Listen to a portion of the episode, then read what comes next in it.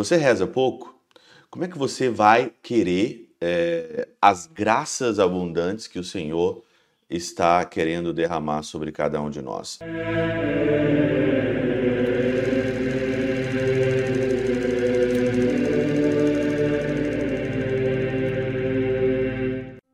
Em nome do Pai, do Filho e do Espírito Santo. Amém.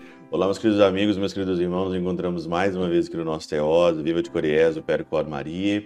Hoje aqui nessa quarta-feira, dia 21 de junho de 2023, hoje é dia de São Luís Gonzaga, esse grande religioso que nós vamos pedir a intercessão dele hoje, principalmente para o nosso evangelho aqui e para a nossa meditação. Geralmente vocês sabem que eu não comento muito as leituras, né? Dou uma olhada na leitura, mas eu foco mais aqui no Evangelho para nossa meditação. Mas hoje, a primeira leitura, né, de, da segunda carta de São Paulo aos Coríntios, capítulo 9, versículo de 6 a 11, diz o seguinte aqui: Quem semeia pouco, colherá também pouco, e quem semeia com largueza, colherá também com largueza. E é claro que aqui nós podemos fazer uma grande junção com o evangelho, que é um evangelho assim bem grande, né? Que é o evangelho que geralmente a gente lê na Quaresma, Mateus 6 de 1 a 6, depois 16 a 18, que fala sobre a oração, que fala sobre a esmola e que fala sobre o jejum.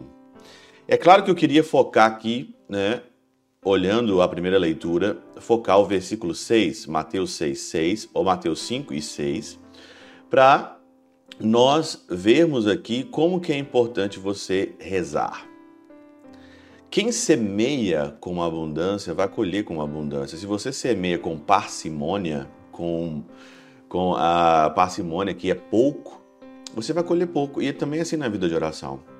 Se você reza pouco, como é que você vai querer é, as graças abundantes que o Senhor está querendo derramar sobre cada um de nós. Se depois de Pentecostes que nós estamos vivendo, nós estamos recebendo ainda as primícias do Espírito Santo, imagine ainda o quanto Deus ainda tem para nos dar. Imagine ainda o quanto Deus ainda tem para derramar no nosso coração.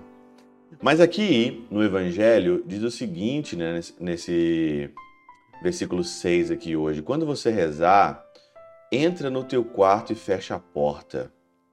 Entra no teu quarto e fecha a porta.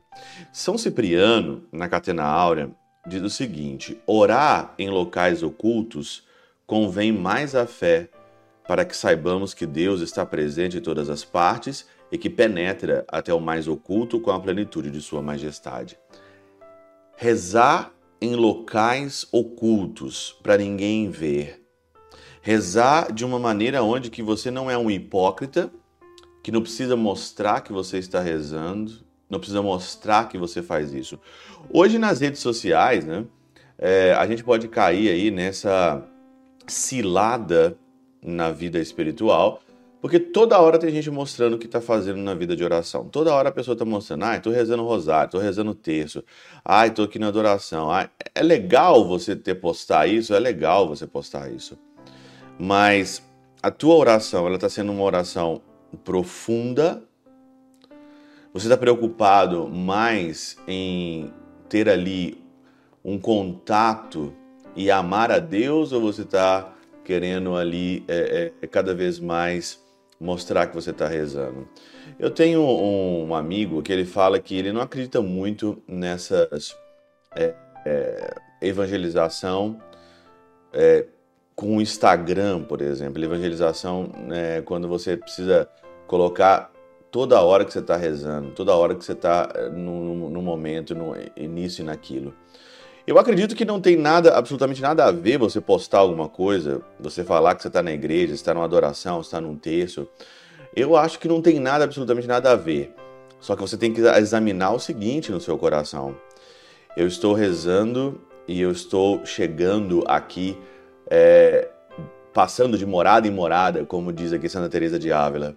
Eu estou passando de morada em morada, eu estou alcançando a sétima morada.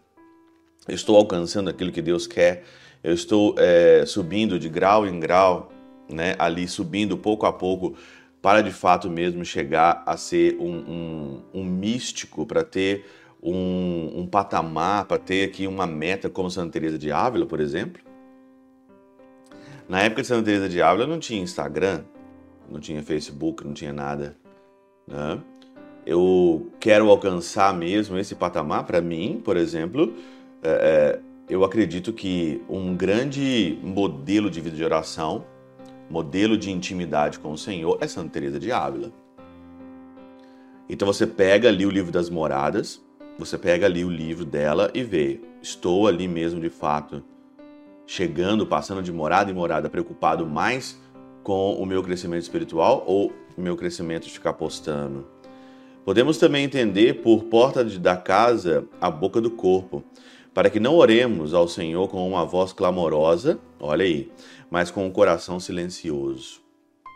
Por três causas. Primeiro, porque Deus não deve ser agitado por uma voz clamorosa, mas aplacado por uma consciência reta, porque é ouvinte do coração.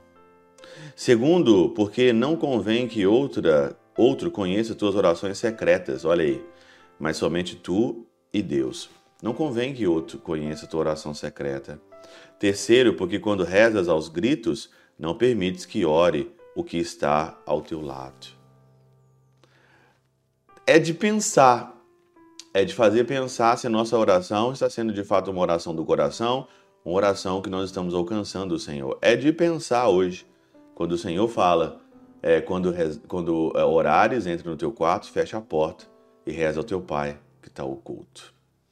Pela intercessão de São Chabel de Mangluf, São Padre Pio de Peltrautina e Santa Teresinha do Menino Jesus e o Doce Coração de Maria, Deus Todo-Poderoso vos abençoe. Pai, Filho e Espírito Santo, desça sobre vós e convosco permaneça para sempre.